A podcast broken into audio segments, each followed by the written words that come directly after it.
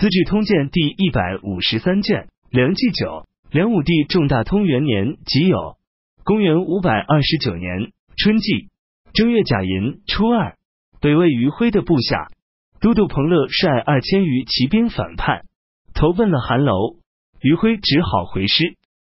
辛酉初九，梁武帝在南郊祭天，大赦天下。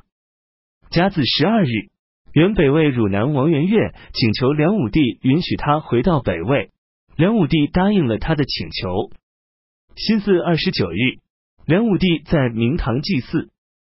二月甲午十二日，北魏国主孝庄帝尊彭城武宣王为文穆皇帝，庙号为肃祖，尊自己的母亲李妃为文穆皇后。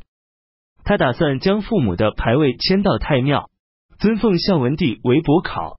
大司马监录尚书临淮王元上表劝谏，认为汉高祖将太上皇庙立在相街，汉光武帝将南顿君庙立在冲陵。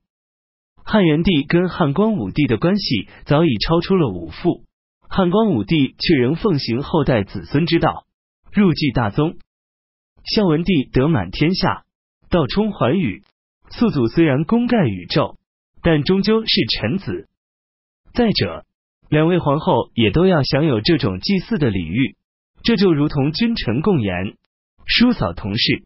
我私下以为不可这样做。吏部尚书李神俊也上表劝谏，但孝庄帝均未采纳他们的建议。